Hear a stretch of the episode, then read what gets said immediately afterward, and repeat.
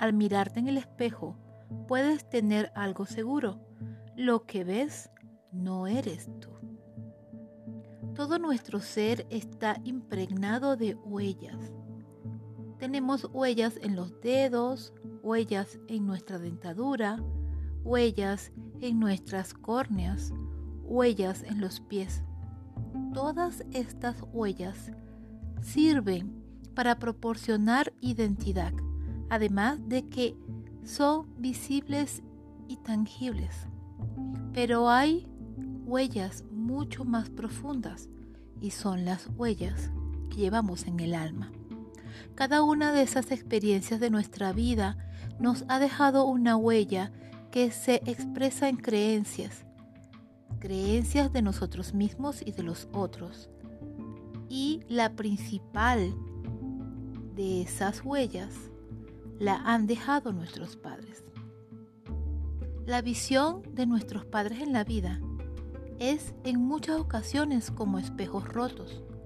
Nos vemos y no nos vemos, por lo que identificar lo que es nuestro y lo que es de ellos es muy importante.